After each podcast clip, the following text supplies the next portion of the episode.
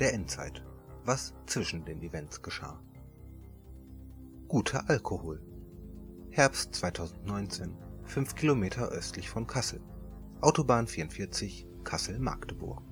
Figur Mad Dog.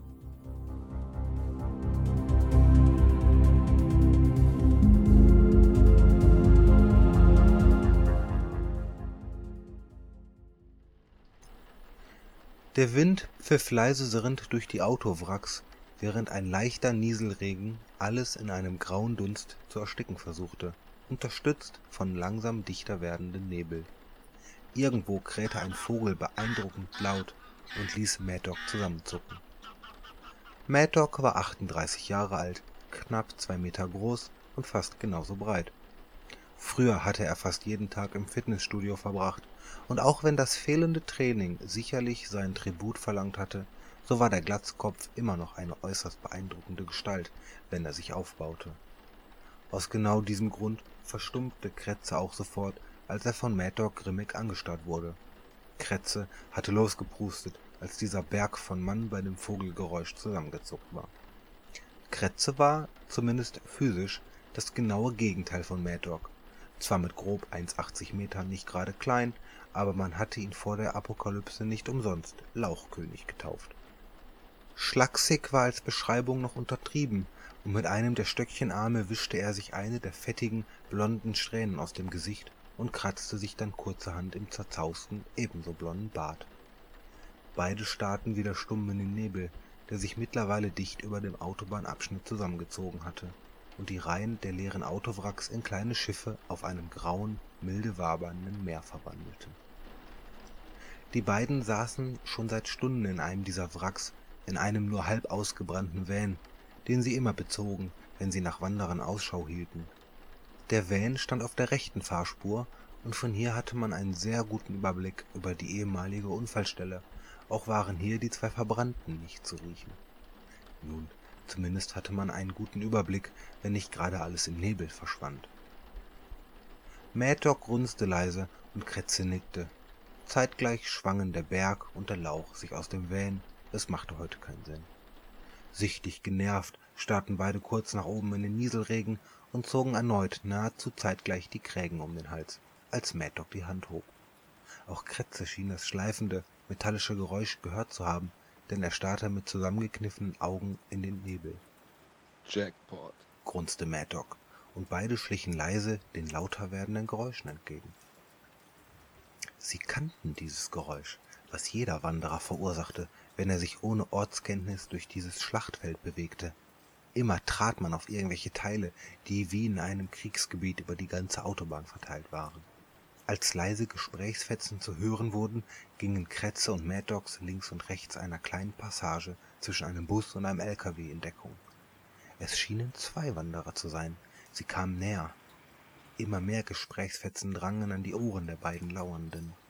Irgendwas von Dirt, Crawler City, UN in Den Haag und Serum war zu hören, ehe das Gespräch wohl zu Ende war.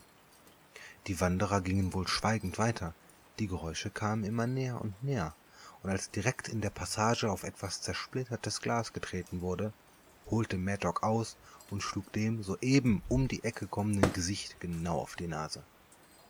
Zufrieden spürte Mad die Nase unter seinem Knöchel brechen, und als das Gesicht stöhnend nach unten verschwand, konnte Mad sehen, dass auch Kretze richtig reagiert hatte und dem anderen Wanderer ein Rohr durch das Gesicht gezogen hatte. Auch Kretze grinste zufrieden, als beide Wanderer stöhnend zu Boden gingen und wackelte freudig erregt mit dem Rohr.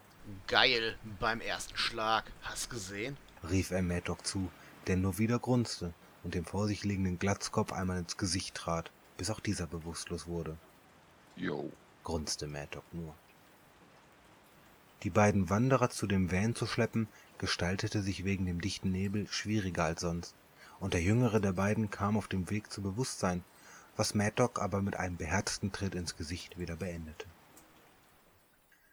Auf der Ladefläche wurden die zwei Wanderer erstmal ihrer Rucksäcke und Taschen entledigt, ehe Kretze sie zu einem schönen Paket verschnürte, Beiden steckte er jeweils eine alte Socke in den Mund, die er immer für so einen schönen Zweck dabei hatte.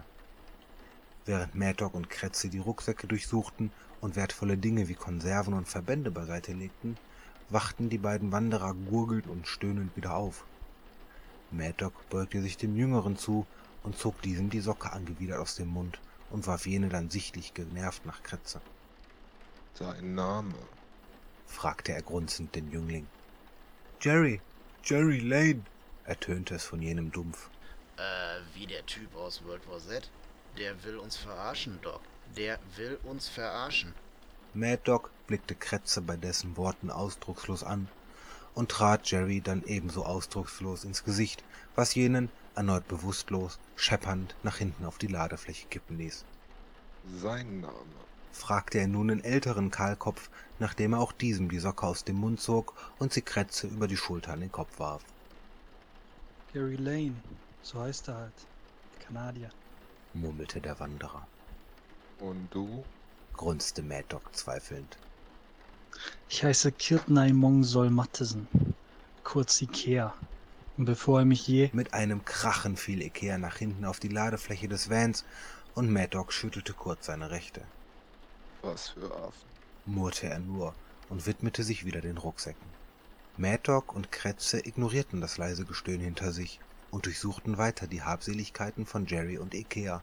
Besondere Aufmerksamkeit genossen die beiden Spritzenbehälter, die sie tief in Jerrys Rucksack fanden.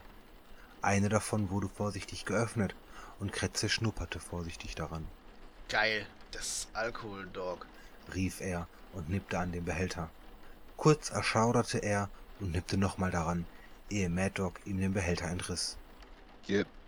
grunzte er nur und nippte nun ebenfalls an dem Spritzenbehälter. Auch er konnte das scharfe Brennen schmecken, was starker Alkohol wohlig im Hals verteilt. Nickend nahm er noch einen großen Schluck, ehe er den kläglichen Rest an Kretze zurückgab, Lass gehen. War ein guter Fang. grunzte er wieder und raffte die Habseligkeiten der Wanderer zusammen. Kretze nickte, kippte sich den letzten Schluck Alkohol in den Rachen und bewarf dann den stöhnenden Ikea, der sie die ganze Zeit ungläubig beobachtet hatte, mit eben dem Behälter. Ihr Lutscher. War das letzte, was Ikea von den beiden hörte, ehe sie mit dem Besitz der Wanderer im Nebel und Nieselregen verschwanden.